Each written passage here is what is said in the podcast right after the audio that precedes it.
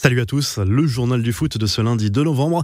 À peine de retour et déjà décisif, Cristiano Ronaldo a fait le show avec la Juve pour son retour à la compétition dimanche sur le terrain de la Spezia en Serie A après sa période d'isolement suite à plusieurs tests Covid positifs. Victoire 4 buts 1 de la vieille dame qui renoue avec le succès après une semaine compliquée. L'attaquant turinois est entré en jeu à la 56e minute à la place de Dybala.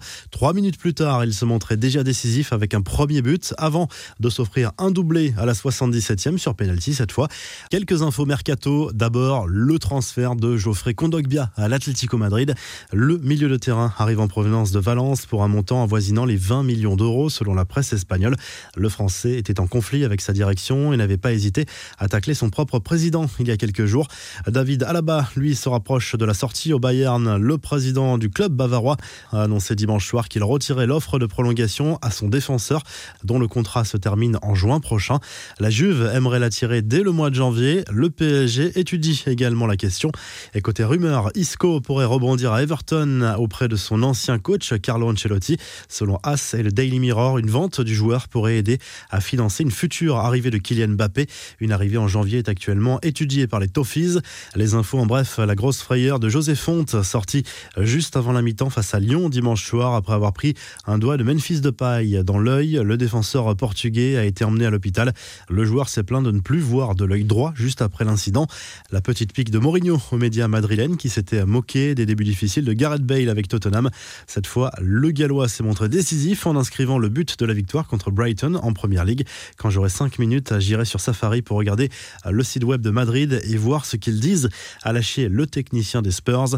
Le mea culpa cette fois de Paul Pogba, fautif sur le penalty qui a permis à Arsenal de dominer Manchester United sur le score d'un but à zéro ce dimanche en Première Ligue. Le champion du monde a reconnu ses torts. On doit faire beaucoup mieux, moi et l'équipe. On leur a donné la victoire. Il y a eu une erreur de ma part. Je prends mes responsabilités, a confié le milieu de terrain des Red Devils. Les Gunners n'avaient plus gagné à Old Trafford en première ligue depuis 14 ans. L'incident est presque passé inaperçu, mais il aurait pu être lourd de conséquences avec du public. Ça s'est passé lors du match entre le Betis Séville et Elche ce dimanche en Liga. La rencontre a été un temps interrompue par la chute de la caméra aérienne en tribune, les fameuses Spider Cam, qui permettent d'avoir des vues aériennes. En Liga, toujours, l'attaquant de Valence, Maxi Gomez, nous a gratifié de l'une des plus belles simulations de l'année. Il a bien failli provoquer l'expulsion de Mauro Arambari. Sur l'action, l'arbitre a d'abord sorti le rouge avant de revenir sur sa décision après avoir consulté le VAR. Le tacle aurait certes pu être dangereux, mais le joueur de Retafe ne touche absolument pas son adversaire. En Italie, cette fois, scène amusante lors du derby de Gênes. Des supporters privés de stade en raison du huis clos ont enflammé la rencontre à leur manière en envoyant un fumigène à l'intérieur de l'enceinte grâce à un petit parachute. Enfin, Neymar a passé une partie de son week-end d'Halloween à jouer aux jeux vidéo. L'un de ses amis en a profité pour lui tendre un piège pour observer sa réaction en voyant un homme déguisé en monstre à ses côtés et fait réussi sur la star du PSG qui s'est fait une belle frayeur sur le coup. La revue de presse, le journal L'équipe revient sur le match nul entre Lille et Lyon dimanche soir au stade Pierre-Mauroy. Score final un partout. Marcello a été exclu en début de seconde période. Le LOSC laisse le PSG seul en tête. Lyon est sixième. En Espagne, Marca se sur le choc Real Inter programmé ce mardi en Ligue des Champions. Le retour récent dans le groupe d'Eden Hazard incite à l'optimisme malgré les difficultés rencontrées par le club merengue en ce début de saison. Le journal évoque également le carton de la Real Sociedad sur le terrain de Vigo, 4 buts à 1.